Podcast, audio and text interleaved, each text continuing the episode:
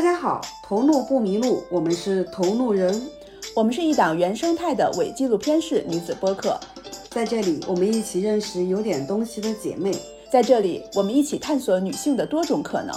我是瓜姐，可能是北京最会传饭局的广告人，我是近期沉迷听播客和制作播客的 Sherry。关注同路人，前行路上不迷路。大家可以在小宇宙、喜马拉雅、网易云、QQ 音乐、苹果 Podcast 上关注我们，也可以通过微博同路人 Fellows 与我们联系。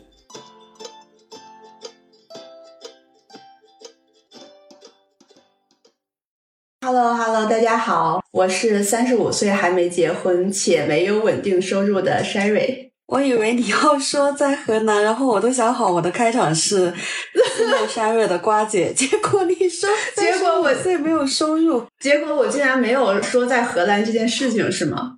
这是我们第一期跨国播客，我都想好开场白了。Hello，Hello，大家好，我是现在在荷兰没有 WiFi 的 Sherry。Hello，Hello，大家好，我是在北京思念 Sherry 的瓜姐。大家好，我是三十五岁被裁员，然后现在自由职业的花咩。所以说，我们沿着今天那个播客的这个主题，我们三个都是 loser 是吗？瓜姐，你的 loser 在哪里？我是在我妈心目当中一事无成，因为我不婚没有孩子，就是很失败。传统意义上面，对于我妈来讲，我就是一个很失败的女孩子。我还记得上次我还有另外两个女性朋友去你家吃饭，然后其中一个女性朋友她是已经结婚有孩子的，刚好那天她带了孩子去，然后我们两个呢，就是一个是没有结婚没有孩子，另外一个是结了婚但没有孩子，就被你妈妈评价为你这朋友除了谁谁谁就是那个已婚有孩子的都没有一个正常人。在咱们上一次聚会之前，我还有过一次聚会，就是只有单身女性和同性恋。当然了，我妈并不知道那些男生 都是同性恋。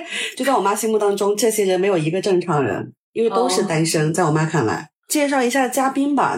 有在我们之前应该是第六期的节目里面。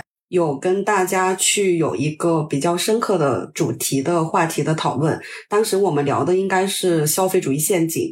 如果我没有记错的话，第六期的播客应该是到目前为止我们所有的播客内容里面收听播放率最高，应该有一万多。对，讨论量也非常的大，评论里面非常非常的激烈，就是有支持的，有反对的，有提出自己的见解的。我特别特别期待这一期播客录出来之后，大家的一个反应和一个反馈会是怎么样的。让我们欢迎花咩，欢迎！我现在就是因为我是六月份过生日嘛，然后我六月份就真正的三十五岁了嘛。我就是前两天的时候我就在想。人就是像做卷子一样嘛，可能你二十岁的时候、二十五岁的时候，还有三十岁、三十五岁的时候，你自己就会想说，那你之前做了什么？然后你现在到了这个节点，你又什么样的嘛？你可能包括二十五岁的时候，你就会想三十五岁的时候你会是一个什么样子嘛？我就是在写那个文章的时候，我自己回想起来，我二十五岁幻想的那个三十五岁跟现在的情况完全不一样。能跟我们说一下最不一样的点是什么吗？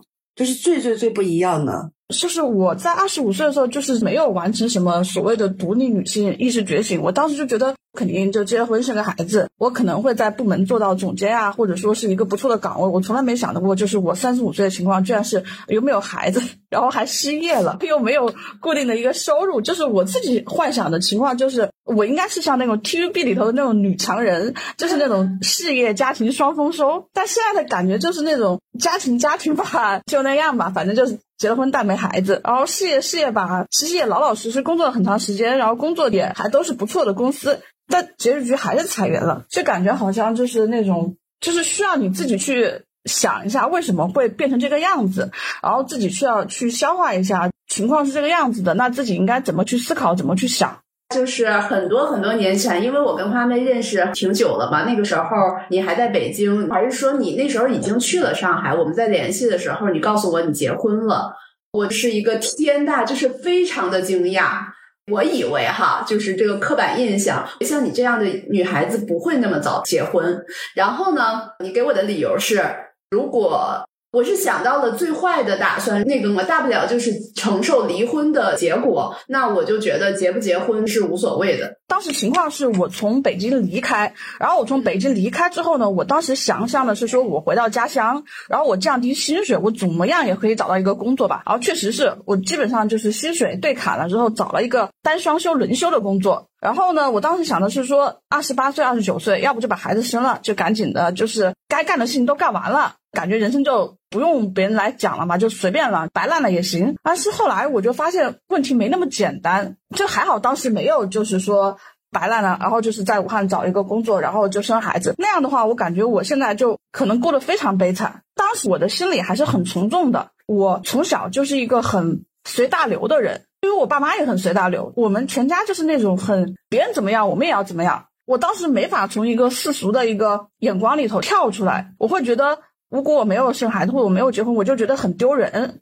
我觉得在二十九岁之前，我整个人还是没有跳脱出那个，我会感到一种羞耻感。怎么说呢？因为你之前幻想的是你都能做好，你的家庭和事业，而且所有都能做好，但就是你发现，就是说这个事情你可能不想做或者做不好的时候，你就会有一种。自己是不是输了的感觉？我一开始提到我们是不是输掉了？那我们一直很努力嘛，我们也看了那么多书，我们也学了很多东西，我们工作职场我们也很认真。但是到了这个节点，我没有结婚或者没有孩子，那大家就会觉得你是不是一个 loser 什么的？当时我是很难从这个情绪里头走出来的。当时我也是在这个困惑里头，我写了很多关于生育焦虑和婚姻焦虑的一些小说。我在写这些小说的时候，我就把这些问题重新。思考了一遍，就比如说我当时会想，如果丁克晚年很凄惨会怎么样？我就写了一篇小说，这篇小说名字叫《雨屋》，是我目前为止大部分小说里头评价比较高的一篇。这个小说我大概讲一下情节，就是有一个独居的女性，她有一天呢自己在浴室里头滑倒了，一整晚晕倒了之后就没有人来管她，她是独居的嘛，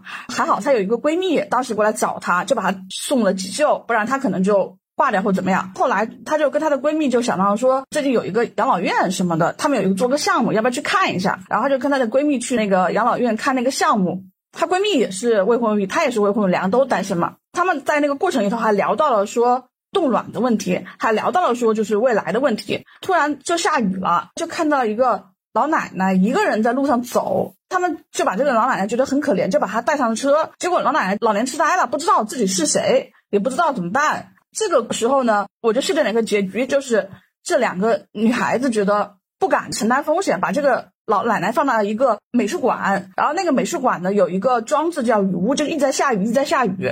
安排结局就是说，这个老奶奶下了车之后，身份证掉下来了，这个女主角看到身份证上写的是自己的名字，一模一样的名字，她就会觉得哇，这个独自在雨中行走的，然后又被抛弃的，可能就是自己。我当时可能充满了一种孤独终老的恐惧，但是后来我又想通了，就是说，你对孤独终老的恐惧的反面，不是你一定要结婚生子，因为你结婚生子也不能保证你就能过一个什么样的晚年。你过一个什么样的晚年，完全是出于你年轻时候的规划和你自己的财务基础和你所待的地方的，或者说整个的一个问题。我当时思考了很多很多这样的问题嘛，后来我想清楚了之后，我就发现自己。并不适合生育，因为我没有任何母性，我不爱做家务，我不怎么爱做饭。我基本上我唯一热爱的活动就是写东西，我根本就没法做一个像我妈一样的贤妻良母。我妈是那种爱好是做饭，快乐是从服务他人身上寻找的，没有任何服务他人的精神，你懂吗？如果我爸跟我说让我去拿，我小时候我经常被我爸吆喝去拿一瓶啤酒，我小时候就会觉得我爸让我拿酒是对的。然后现在我爸还会指挥，他说你给我去拿一瓶啤酒。我当时就发，我就怒了。我说你拿酒，你自己没长手，你凭什么指唤我拿酒啊？哦，吃饭使唤我妈，洗衣服使唤我妈，拿酒、买烟、抽烟什么的使唤我。那你还挺会使唤人的，在家里做皇帝。我可能就会有这样一种女性意识的一个觉醒吧。我有了这个意识之后，我就发现自己的想法跟二十岁左右的时候状态完全不一样了。我是想去回到花咪刚刚那篇小说关于女巫的雨屋，雨天的雨，屋子的屋。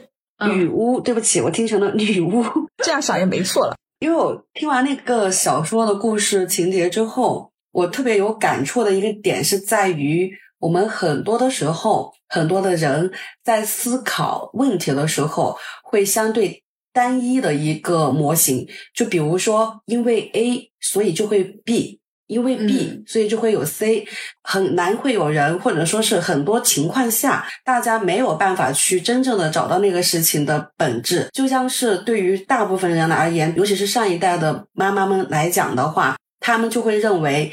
你没有孩子，一定会孤独终老。但是事实上，孤独终老和有没有孩子真的没有什么关系。再说了，孤独终老又怎么了呢？就是孤独终老这四个字又怎么了呢？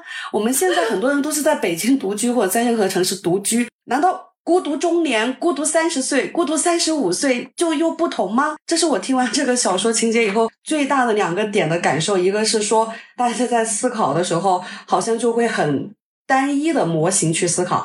第二个点就是在于孤独终老又怎么了呢？是的，是的，你还记得上次我们上一期播客的时候也聊到了，有很多人觉得结了婚之后，两个人就可以更好的照顾家庭，更好的照对更好的承担风险，照顾自己的父母。上次我们算了一下，如果说两个人结了婚之后，如果都是独生子女的话，那两个人照顾四个老人，如果有孩子的话，照顾孩子可能是更辛苦、更累、更难，就风险翻倍。我觉得说的挺好的，因为这几十年相当于经济大发展，然后技术大爆炸嘛。我们这代人跟上一代人思维已经完全不一样了，大家的生活环境和整个状态就完全不一样。之前回到那个话题说，为什么父母会觉得你一定要结婚生育？因为他的认知里头就是人必须这样的。但现在我们可以看到 Chat GPT，然后包括人工 AI，、包括人工智能的发展，包括科技起点，其实就像之前说的那样，就是说你养老可能未来就会有 AI 呀。就会有机器人呀，哎对吧？说到养老可能未来我可能到了我六十多岁的时候，我之前还想过一个科幻小说，我也写进去了。我未来是在虚拟空间养老，我可能是输了营养液，我待在某个地方待着，但是我状态在一个虚拟环境里头，可能其实现在想起来好像不太可能，但按照科技的发展速度来看，是估计五十年后可能嗯就是那个状态。对于养老，我的观点比较摆烂吧。我会认为说，一个是像花斌说的这样，随着科技的发展。它一定是有一些新颖的方式。第二个点，我会这么认为，就是我们这一代人，等到了我们需要养老的那个时间，人口基数可能会比现在的需要养老的人群更多、更大。那么这种情况下，我相信党和国家可能也会管我们吧。这是我的一个摆烂的底线的想法，就是我认为，只要我们人口足够多，只要我们摆烂的人足够多，到时候国家肯定会来收尾吧。怎么收尾？就是会有一些安乐死吗？我不知道，我不知道 没有，我开玩笑。我不 care，反正在我理解我觉得里面，我觉虽然说的非常对，很有可能不是说帮你怎么样，是把你全部安乐死。就是我们，我现在 今天刚好得到一个消息嘛，就是那个一个互联网公司大厂，然后在武汉把百分之九十以上三十五岁的员工全部裁掉。你不是说你老了没用了，你从三十五岁开始你就对这个地方没用了，你没用了。就是说你的人口多到你没用了，不用你三十五岁的人，这个社会可以发展。然后你三十五岁怎么办？你自己找路，它是这样一个情况了。好可怕！我现在已经过了三十五岁的生日了。我觉得，如果按那个说法，我现在已经没有用了。我最大的作用现在是只能录播客。我们回到那个结婚生育的这个话题吧。从我个人的角度来说，我是没有任何结婚的想法的。然后呢，关于生育这个事情呢，其实是会有一些纠结的点在。但是就属于自己自己还没有想通的一个问题。呱呱的状态是什么样？我是并嗯不排斥婚姻，也不排斥生育，耶，只是我没有办法接受，是因为别人告诉我的一二三四五，父母告诉我的一二三四五，社会告诉我的一二三四五，要去结婚，要去生子。这个事情就跟我之前去减肥或者说是去戒烟是一样的。我是一个只能够自己想明白了，自己的认知定调以后，我就会去执行下来，就会去做的人。但是如果说你让我基于父母、基于社会、基于身边的人跟我说的这些一二三四五去结婚生子，我是做不到的。只有我自己愿意，或者说是我明白呃这段关系、这个感情、这个男人 OK 的情况下，我是会去结婚生子的。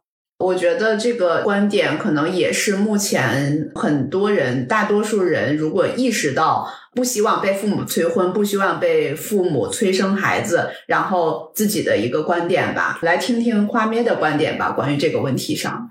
关于结婚和生育，我一开始的时候也没有那么排斥，因为从小的时候感觉被台湾偶像剧或者说一些那种童话的幸福假象给蒙蔽了，感觉自己可以找到一个大帅哥，就顺利的结婚生孩子了，然后自己的工作也可以风生水起，就是充满了幻想。就是说，很多人会问我，他说确实是刻板印象，觉得我这样一个人是不可能结婚的嘛。然后我就跟他说，就是因为结婚结太早了，当时没想明白就结了。我就说。不管是结婚还是生育，只要你没想明白，把这个事情办了，这个事情就能办成。只要你想明白了，你就不可能去做这件事情。你作为一个女性，你就会意识到，结婚和生育对你来说都是一种折损。即使你再牛逼，包括你的钱或者是你状态都很好的状态之下，你也是会损害你自己利益的。因为婚姻它确实也是在一个父权制的一个基础上发展出来的，就是一个丈夫一个妻子，他可能是一个经济状态。他可能跟爱情也没有什么关系。你把这个事情想明白之后，你就发现，哇，结婚是为了干什么？那些道德的束缚或者什么东西，都是一种，就是说，它都是束缚女性的。就是我们可以看到我们的家庭模式是什么呢？主要就是一个经济关系，我认为是经济关系，但是实际上我看到的就是一个剥削关系。比如说，我的母亲在婚姻状态下是无限被剥削的。如果我一直跟我妈说，假设我是一个男的，那 OK，我非常喜欢结婚。我非常喜欢生孩子，所以我没有关系。厌女吗？对不起，我听到这句话，我就是然有点反对，说这话的时候是有厌女的成分在，但是我之前会跟我妈去这样去让她去做一个角色置换去考虑问题，不然说服不了我妈妈。我就说，那如果我是一个男的，那我就愿意结婚呀。那我结婚就是我不用做家务，有一个女的把家里打扫的很干净，啊，把我的衣服全都洗了，还给我做饭，我什么都不用干。我即使事业上比较废物，我只要是一个老实的男人，不出轨，我妻子觉得我很好。然后生孩子呢，又不是我生，反正是老婆生嘛，一个、两个、三个、四个，谁爱生谁生，对吧？我就跟我妈去讲这个事情，她可能就意识到了婚姻和生育对女性来说是一种有剥削的成分在里头。但我现在不敢讲，因为如果我。不停的去讲这件事情没有意义，就否定了我妈存在的意义。今天是母亲节，我还这个其实是我们的一个矛盾的点。我有的时候的播客或者说是一些其他的东西，我是不愿意让我妈妈知道的。我会觉得她已经很可怜了，我还要在她的伤口上面去撒一把盐，去让她有觉醒。对，我是觉得其实我不，而且我妈现在很逗的，她去那个跳广场舞的时候嘛，她就会遇到一些年纪一样的那些。中老年女性嘛，然后她们都对自己的丈夫很厌恶，聚在一起主要就是吐槽丈夫有多恶心、多讨厌。但他们不会因为催婚，对，这就是你们不理解的一个点。那他们为什么还要继续的催婚催生呢？因为他们不是说他们从里头得到好处，是他们恐惧和别人不一样。只要你不结婚不生育，你就变成了一个怪物、一个边缘、一个异类。然后他们不愿意自己的孩子变成一个异类，变成一个异类要承受的代价是什么呢？就是。口诛笔伐，比如说你去社交场合，你去上班的时候，我以前在上海上班的时候，同事经常开玩笑说：“哎，你是不是在老家藏了几个孩子呀？你肯定有生孩子吧？你怎么可能不生孩子呢？”这是一个男的跟我说的，我觉得很过分，但是我也没办法。同事之间我不想把关系闹差，我也没说什么。他会影响你的一个社交状态，但我现在没有社交状态了，我就不在乎别人怎么看我了嘛。假设我是一个体制内的人，或者说我是一个。怎么怎么样的一个状态，就会认为没结婚没生育是一个有问题的一个状态。你这个人是不是有什么问题？我觉得父母更担心的是你有问题。父母是不会管你结了婚之后婚姻是不是失败的，也不会管你生了孩子之后会不会大出血，会不会什么衰老，会不会什么很痛苦。他不会考虑，他只会考虑你要上班，你要有一份工作，你要结婚，你要生子，你要像个正常人。就他有这样的一个执念在，他恐惧跟别人不一样。如果这个是全部的真相的话，我觉得这个真相太残忍了。他不只是恐惧你跟别人不一样，恐惧你不正常吧？根源我觉得真的很像是这一代人，或者说是中国人，他在社交或者在那个社会层面的这些交流沟通上面，是真的很没有分寸，很没有边界感。我有一天跟我爸爸还有妈妈在车上的时候，爸爸接了一个朋友的电话，那个朋友应该是那种我完全没有见过，我都不知道他是谁。只是应该是我爸爸的朋友，在我听到我爸爸说他在北京，然后对方第一反应是你女儿是拿了北京户口在北京定居吗？如果说是没有这么多去八卦和关心别人隐私的问题，我相信我的父母也许也没有那么的不能接受我不正常。就是如果他身边没有人去问，哎，你女儿为什么不结婚？你女儿为什么不生孩子？你女儿在北京是定居了吗？你女儿是什么拿了北京户口吗？就是如果没有人不停的每天的去跟他们重复这些、重复这些、重复这些，没有这些所谓的社交的边界的这些感觉，也是这个父母催婚的本质之一呢？我跟你是什么关系？你需要去关心我在北京过得怎么样吗？这是我不能理解的点。啊，因为这些，因为我舅舅曾经跟我说过一个很深刻的话题，他说你爸爸就是在这个圈子里面，所以他每天看到的，别人跟他聊的就是这些，所以你要去理解你爸爸为什么要催婚，这是我舅舅跟我说过的原话。哦，我觉得有还有一个层面是在于，就是中国社会它其实是从小农社会，它直接变成了这样一个状态，小农社会就是农村嘛，农村就是大家就是没有隐私的，它没有一个。那种就是市民社会的一个，我在上海的时候，我会感到好一些。就跟我们在北京也会觉得好一些，但是不得已，我们还是会时不时的去面临和链接这些东西。其实就说回到我为什么要写一篇文章，叫说三十五岁，让我们来庆祝失败，就是说我能面对自己在他人的眼光里头是一个失败者的形象了，我能处理好了。其实我在三十岁之前，我是处理不好自己的，在别人面前是一个失败的形象的。我还是很想讲一下，我是怎么决定从他人的眼光里头完全走出来。父母讲我也不 care，别人讲我也不 care，谁讲听完老师讲我都不 care 的状态了。我觉得这个对我来说是个人意识层面上一个很大的进步吧，应该是。我记得你有说过一句话，叫做跟原生家庭的思维完整的切割。这其实是我很想关注的一个点，就是在于我现在最难的其实就是在这，就是我知道他们的是这样这样。但是我知道这样不对的情况下，我还是会被影响，我会被影响情绪，我会关心我妈妈的情绪，我会关心我妈妈的状态，甚至我可能会因为她的情绪、她的状态，去有一些比较缓和性的解决方案。就比如说，我会告诉她啊，我今天约会了一个男生，这个男生从世俗意义来讲啊，怎么怎么适合婚恋，怎么怎么怎么怎么样。但是我可能过两天就会给我妈找个借口啊，这个男的不行。我感觉我还是处在一个相对比较拧巴的一个状态，我就特别想了解一下画面这种所谓的思维切割，是因为发生过什么剧烈的冲突和矛盾吗？或者说是在这个过程当中你是怎么做的呢？我觉得就是你比我感觉上要更加照顾父母的情绪，我当时也会有一种愧疚感对我妈妈的。我觉得就是因为我们不生孩子，导致我妈妈在社交群体里头被别人当成一个失败者。对，因为我不生孩子，导致我妈妈在别人面前变成了一个怪胎。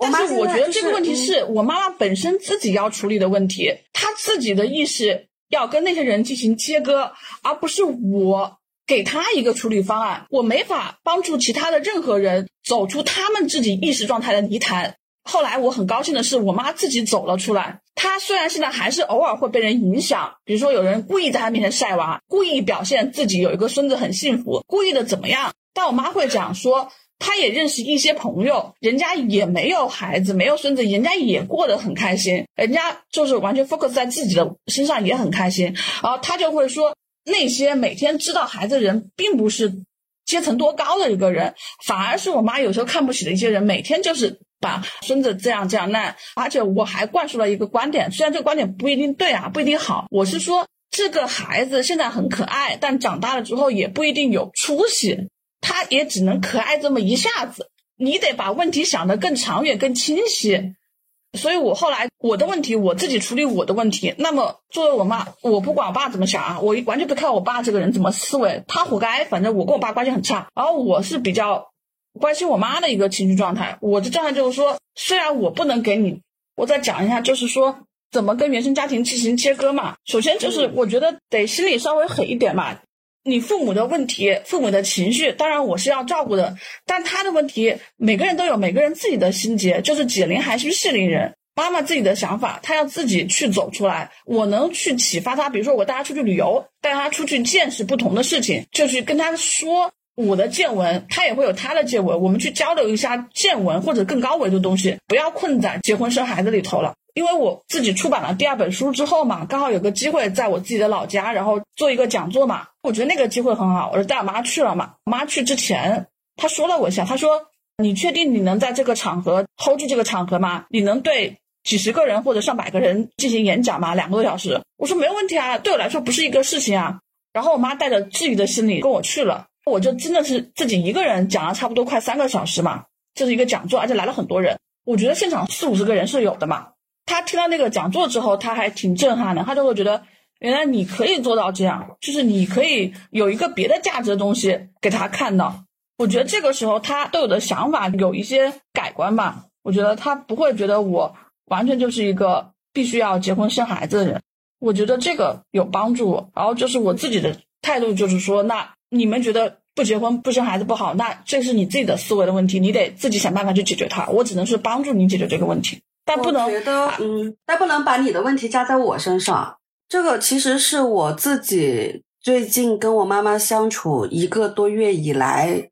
的两个收获点跟画面讲的是一样的。第一个是我在跟我妈妈相处的后半程里面，我就是也彻底的选择了和解。我选择和解的方式跟画面这个是一样的，就是你做好你自己的，我做好我自己的，我我不会去干涉你的行为，你也不要干涉我的行为。第二个点是让我妈妈看到，OK，我是有多面的，我是作为一个人存在，我不是只是一个子宫，我不是只是一个女性，我是一个在社会上面有正常社交，我是一个有。自己的事业，我是一个晚上可以赶方案、开会到晚上十一二点，到去外面提案，去带你去见不同的人，带你去见不同的生活。我是一个可以自己开车带我妈妈去郊游，带我妈妈去干任何事情的人。在最后最后的时候，我好像也得到了一些我妈妈的改变，就是她慢慢的意识到，OK，我是有自己的事情要做的，她就接受和理解了。我为什么有的时候没有办法第一时间回他信息？为什么有的时候不接他的电话？他可能还没有完全的意识到，或者是没有去达成说我想要的那个状态。他意识到说，你可以先不结婚，可以先不生孩子。但是最起码这一个多月的相处，也是有了一些轻微的、些许的往我期待的一个比较良性的一个方向去发展的。因为你刚好讲到子宫的问题，我就想起来我之前听到了一个讲座嘛，然后那是一个杂志编辑，然后一个女性嘛，她讲到，她说其实社会上看一个女性，她经常看的不是你一个女性，她看的是你的子宫。比如说你长得漂亮，是给子宫增加价值；你学习成绩好，是给子宫增加价值；你事业好，你就是一个行走的子宫。对于很多男性来讲，或者对于很多人来讲，所以说你一旦跟大家说，你说我拒绝成为子宫，哦，我拒绝把我，他就会觉得天哪，那你不就是一个空气嘛？你什么都不是了。后来那个女编辑说了一句话，我觉得她她说的非常好。她说你们要明白，在很多别的场合，男性的话语权是很重的，女性没有什么话语权。但是在写作这个领域，女性是有话语权的。所以说，我对你们所有的想法就是说，希望你们不要放下手中的笔，一定不要。只看到自己作为子宫的价值，一定要实现这个之外的一个价值，你才是说你作为人的一个价值。我十几岁就看了波伏娃的《第二性》嘛，我当时是有一点点这些想法，也有一些女权的想法，但是我没有想的特别清楚。但是可能经过自己就是这么多年的一个阅读和写作的训练，我确实就是有意识上会觉得，天呐，我其实有别的价值的。我不是说我的价值就是只能结婚、只能生孩子才能，因为有很多女性她。觉得自己的骄傲就是生了一个儿子，像我奶奶，她的他很骄傲，他觉得天呐，生了一个儿子，管他呢，他生了一个儿子。然后当我妈妈就是 生我的时候，我奶奶掉头就走了，因为我妈生了一个女儿，是一模一样的这一点，咱俩是一模一样的。对，这个其实是很多很多人的点。当时在讲座里头也有一个女作家提到了这个点，我就觉得天呐，是不是中国百分之九十或者八十以上的女性？都在承受这样一个，而且还有一个写作者，一个女生，居然跟我讲，她说她以前在家里抬不起头，但是她生了一个儿子，她去了家庭聚会的时候就抬起头了。我当时听到这个时候我就惊呆了，你知道吗？我说天哪，原来人的价值是用生了一个儿子来这样的吗？现在还是这样的一个社会吗？我就觉得很离谱，而且我是觉得这是有父权制规划的。你生儿子是因为在农业社会的时候，你生儿子成为一个劳动力，家里有很多庄稼要种。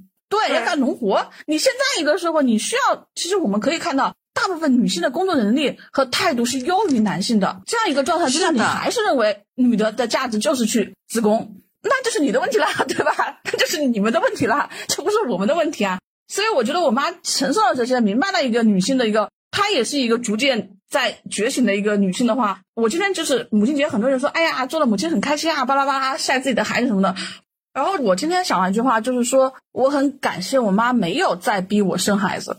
对，我觉得这是最伟大的，这比什么晒妈妈，或者说这比跟妈妈站在一起说我又当妈妈了之类的要牛逼很多。因为这说明我妈也觉醒了。我能当我妈这一代六十年代的女性，能够从这个里头走出来之后，我感到意义很重大。因为我我有时候会觉得生孩子这个事情很难吗？不难呀。外面的野猫，还有或者说你说说的更难听一点，蟑螂繁殖能力最强啊，对吧？这个繁殖能力不是一个很牛逼的能力啊。但是我后来就会觉得。那我的朋友，我的同学这么多，出版了书，或者说像我一样正在写作的人呢，没有。但我觉得，起码这是我自己的个体的特殊性，我的价值所在。生孩子谁都会生，结婚谁都能结，但是能写出我想写的东西，或者说做我的想做的事情的人，只有我呀。所以我觉得，在这个状态之下，我感觉就是能从那个他人的一个，他们可以用你没生孩子来取笑我，或者说来贬低我。但我自己认为自己比他们更有价值，就是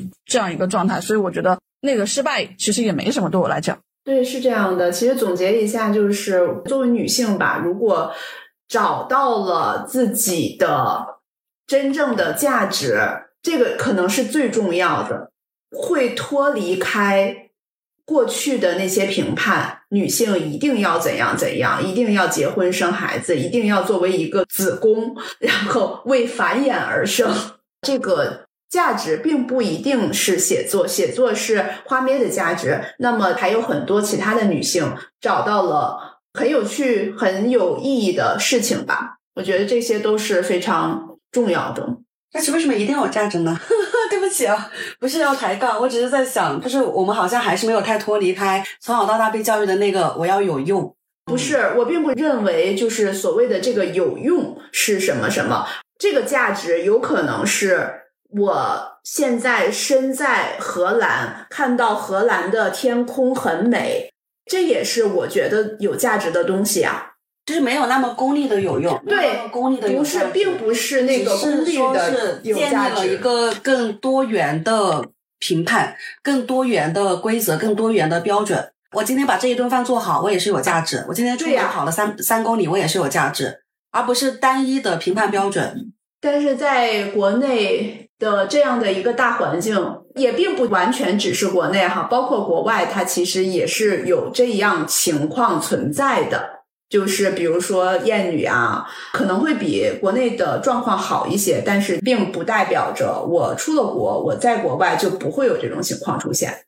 就我认识的之前的一个英国人，他的一个状态就是既厌女且对 LGBT 群体不认同。并不是说所有的像我们想象的，在国外的环境是多么的开放，他就会怎样怎样。他仍然是有这样的人的，所以很多时候最重要的是我们自己吧，不是说逃离开了一个环境，然后就能怎么样的。因为我自己可能把自己定位在一个写作证明自己的意义上嘛，但是我自己现在也会在想，因为我有可能一个状态就是说，我虽然写，但我也没写成文豪嘛，那我可能也要面对就是说，是不是一事无成或者怎么样一个状态嘛？我觉得就是说，这个让我们庆祝失败。其实后来我自己在结尾也在想说。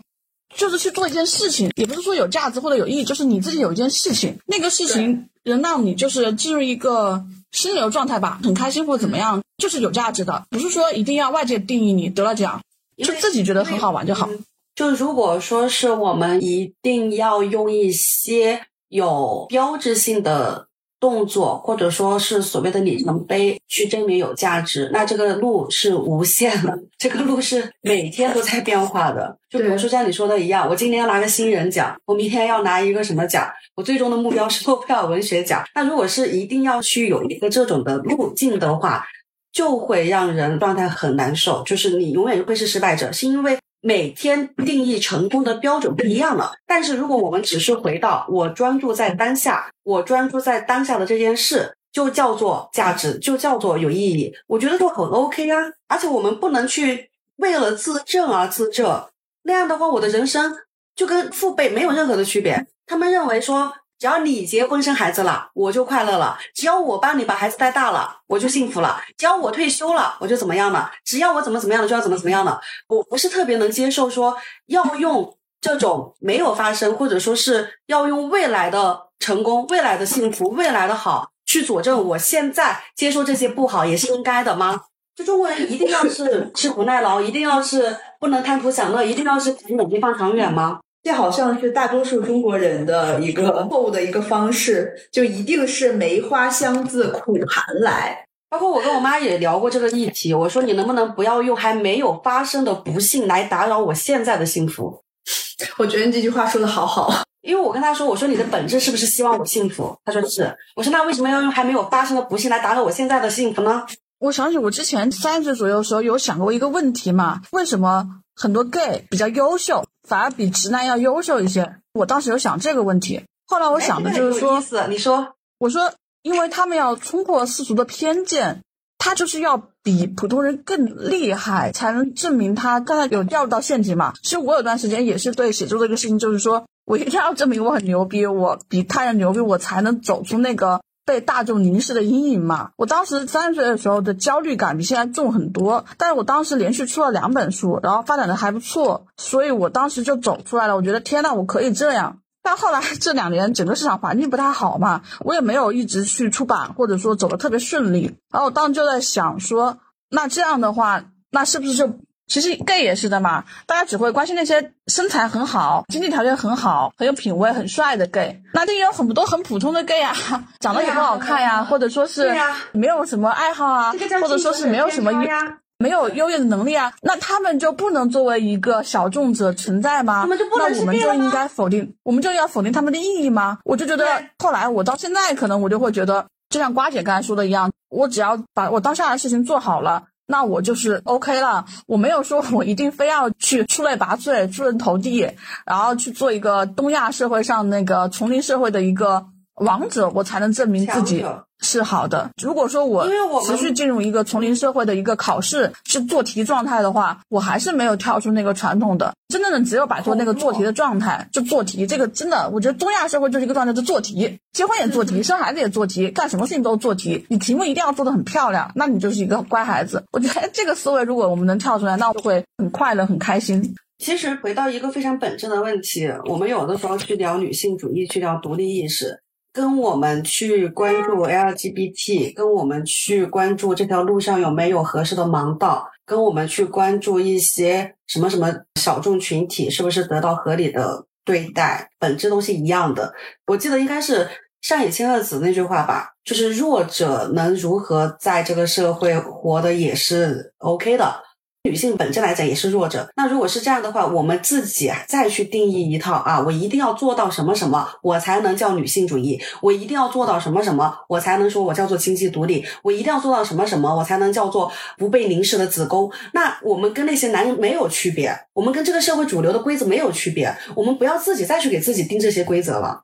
我觉得说的挺好的。我们的这次的议题不是聊的是所谓世俗意义的失败吗？其实我觉得失败其实也是导向了一个自洽呀。我说的失败其实也是加引号的嘛。之前我在不自洽的状态之下，我觉得自己是一个大众眼中的失败者嘛。那最后我觉得。哎，这件事情无所谓，你觉得我 loser 就 loser 就好了。那我觉得 OK 啊，那我就自洽了呀。就我现在已经完全不在乎他们怎么去看待我了。就包括我前段时间我的一个大学室友，因为我们是四个人的宿舍嘛，一共有四个女生嘛，其中有两个生了二胎，还有一个生了一胎。而是生了一胎那个女孩，她就问我，她说：“哎，你真的决定一辈子都不生孩子了吗？”她说：“我家还在催我生二胎呢。”我就觉得很奇怪，我觉得我经过了十几年，干了很多事情，她状态还是说。问你生不生孩子，他不关心我干的其他的事情，我觉得还挺好笑的。这个我就太有发言权了，就 就是，其实这个问题的本质是在于大家的价值体系和评判标准的不一样，所以才会导致鸡同鸭讲，才会导致很多人关心的很多的问题是不一样的。我真的刚开始创业的时候，我爷爷问我，你们工厂有多少人？因为在我爷爷的概念里面。创业做生意应该是开厂，就比如说我是做模型、做电子啊、做什么什么产品的，但是我不可能去跟我爷爷解释啊，我做的是广告营销，我们那个服务怎么怎么样，我们到底是做了什么啊？你在电视上面看到这个广告，可能是我们做的，没有任何意义。我只只是在我爷爷第二次问我你们厂里效益怎么样的时候，我就很开心的回答还可以。这个问题的本质和你的大学同学问你为什么不生，你真的决定不生吗？是一样的。因为在我爷爷的概念里面，创业做生意就要开厂，我压根就觉得这种问题，啊随便你，嗯，我听你的，我按照你的思维模式去沟通。而且很多人认为说跟你交流很舒服很快乐，是因为你是在用他们的思维模式跟他们交流啊。对，我觉得就是认知维度的问题。对，所以说，对对我前两天其实我有跟一个美国回来的哥哥，就他已经移民美国了嘛，然后他算是有钱的那种富商嘛，就讲话的时候他就完全不会聊到那种什么结婚生孩子问题，他都聊了一些更大的一些问题，包括我们对上海的看法，或者是对一些市场的看法，或者对一些文化上的东西，或者讲他在国外的一些见闻。我觉得很好啊，可以多跟你自己觉得更值得交流的人交流，不一定就是说非要在那个停留在一定要跟以前认识的人去交流的状态。这是我从小到大的一个生存的一个原则吧，永远不要去自证。比如说有人说啊，你很胖，好好，我都要去证明啊，我其实不胖。你看我穿这个黑色的衣服显瘦啊。有人说你不结婚怎么怎么样啊，我就要去跟你讨论。我认为不结婚要怎么怎么样，我认为结婚怎么怎么样。其实就是我的点就在于不要自证，随他们去说的吧，对，随便吧。如果说所有的事情都要自证，都要去争辩的话，那会活得非常累的。是，尤其是跟主流规则去对抗的情况下。很多东西我们自己偷偷的知道就好了。咱们刚刚这个对话很不女权，就很容易被人说啊，你们怎么能这样？难道别人就没有清醒的权利了吗？我刚才说完这句话的时候，我也想到了，为什么我们现在在能做到的事情，就是我们现在为什么变得这么畏首畏尾了呢？不 care，不 care，不 care，不 care。行吧，但是我觉得这其实也是一个社交策略啊，就是说你如果不想让自己难受或者跟别人起冲突的话，你作为一个社交策略上，你就说行行行，你好好好，你都对，其实也挺好的。对，这就是我的，可能跟我做乙方也有关系吧，因为我很多时候都是，嗯，对，你说的对，是改，我们改。我觉得不是所有的事情都这样，就是看情况嘛。很多东西是需要去争的，也需要去辩论的。然后有些时候，比如说像自己爷爷奶奶那一辈，就是你争了这些是无意义的，反而会让大家都很难受。那就随他吧。但是如果说是正儿八经的，你在面临一些社会的丛林法则的时候，比如说关于生意结果、关于金钱、关于利益这种，你就是要争啊！这个每件事情每件事情都不太一样，所以不要用一套规则去对所有事情。花咩在录之前的时候是说想推荐一些书给大家。我去年有看到一本书嘛，叫《最好的决定》，然后它是有十六个作家，就讲自己为什么生育或者为什么不生育嘛，然后里头就提到了一些还挺启发我的想法吧。他就提到了，其实我之前一直很想不通这个问题，为什么有些丁克在四多岁、五多岁的时候又反悔了，对吧？大家其实有听到过这样的事情嘛？然后他说是因为人到了四十五岁的时候，他就开始变空虚了，他就不知道自己要干什么。这可能那个人他就是一个很不懂，他没有什么兴趣爱好，不知道干什么。然后里头就提到了。他这个书里头讲了很多内容嘛，我觉得他有一点很好。他说生育其实也是一个创造行为，如果你是去不停的创造的话，我自己就我自己来讲，就是可能总结一下，就是我用写作的一个创造行为替代了生育这个创造行为，我也在不停的进行生育啊，我只是说我生的是一堆稿子而已嘛，对吧？那 这个状态其实可以抵消我的一个生育焦虑。我也有创造啊，只是说我们创造东西不一样嘛。那他就提到了说，如果你想丁克，比如说你不想要孩子的话，那你一定要找到你自己在就是四五岁之后的一个方向和你要做的事情，不一定是说哎很有价值或怎么样，就是你一定要有一个兴趣爱好，哪怕我每天去观鸟，或者我每天去公园散步，我也是一个爱好，对吧？我有一个不空虚的办法，不然的话，你到四五岁之后，你的人生就会可能你没有一个很稳固的核心，你就会。突然的不知所措了，然后又会进入一个循环陷阱里头，所以我觉得这本书还挺有意思的，可以可以看一下吧。就想生不想生都可以看一下，这个叫《最好的决定》这个。我看它的英文名字里边，其中有一个单词叫 selfish，我觉得这个并不是一个贬义词，反而其实对我们现在的一个状态来说，是一个非常好的词。包括像上次我们录关于妈妈的播客的时候，我们都在讲，把关注点更多的放在自己的身上。不管是我们自己，还是说像妈妈的一代人，大家都能活得更舒服一些。画面那边还有其他的推荐吗？我之前还想说到许鞍华的事情，我也就是说在三十岁左右的时候那个节点嘛，确实是很困惑于那个结婚和生育的话题嘛。许鞍华是一个七十五岁女导演嘛，香港女导演，她一辈子没有结婚，也没有生孩子啊，甚至没有买房子，跟自己的母亲住在香港一个那种不是很好的豪宅，就是普通房子，不是豪宅嘛。然后我就想说，那这样的一个女性，她生活状态怎么样？然后我就跑去看了一下许鞍华的纪录片，我很建议大家去看一下老年女性的这样一个状态，因为许鞍华其实就是一个。未婚未育，甚至跟母亲住在一起的一个老年女性状态。如果你恐惧就是这样的一个状态的话，你可以去看一下她，所以就觉得很好。我当时看了许鞍华的一个纪录片，大家可以去搜一下名字，我实在不记得。一个香港拍的一个许鞍华纪录片，一搜应该能搜到。他就是导演拍的，是他的一个以前是他的助理吧，后来自己也做独立导演了。然后就是讲的时候，我当时很触动我的一个画面是许鞍华年纪很大了，五六岁吧，然后去片场，片场就是很脏嘛，又是下雨，乱七八糟的。他就是冲进去了，然后他在那个片场像他的战场一样，他完全投入到他这个工作里头去了。所以我觉得他这个不会不会，就是说他就是没有去考虑这些问题了，就是去做我要做的事情，我不考虑这些东西了。我觉得那个东西对我的启发很大，我去把我该做和我想做的事情做了，不要去考虑别人跟我说你要做什么。就包括刚才瓜姐说了一大堆，对的，我觉得这很好，就是说我自己有我自己想做的事情，我想把它先做了。然后至于其他的事情，我觉得对我来说可能没那么重要。我觉得当时许鞍华给我的感觉就这样的，而且当时还有一个就是一个香港的女作家叫黄碧云，她有一句话我当时一直记得嘛，她说许鞍华的一个状态是一个求索的一个状态，不是说她每次都表现的很好，她也拍了很多烂片，但她一生就是一个求索的一个状态，这样感觉到一个艺术的状态。我不管我成功还是失败，但我一直在追寻我要的一个东西，可能这些东西会让我觉得。能稍微脱离一些那个现实的一个桎梏，去面对我真正想面对的问题，而不是每天被那些我并不那么感兴趣的话题包围。其实我觉得婚姻生育这个问题我已经想清楚了，我要干什么，我不干什么。希望所有的年轻女性也能去找到自己真正想做的事情，尽量去做吧，去在这种实践中去让自己强大一些，而不是在每天考虑社会怎么看我，父母怎么看我，朋友怎么看我，公司同事怎么看我，困在里头。希望能通过一种实践或者是行动的方式，让自己从一种那种生活里头挣脱出来吧，就是这样感觉，建立一个属于你自己的稳固核心。希望今天花妹聊的这些能够给大家一些启发，也对我来说也有很多的启发。今天我们要不就到这里？嗯，好啊。花妹，我们今天会把你今天你提到的这些书，然后还有你的那篇小说吧，都放到 show notes 里边，这样大家可以直接点击那个什么，还有你前段时间写的那篇文章，好吧？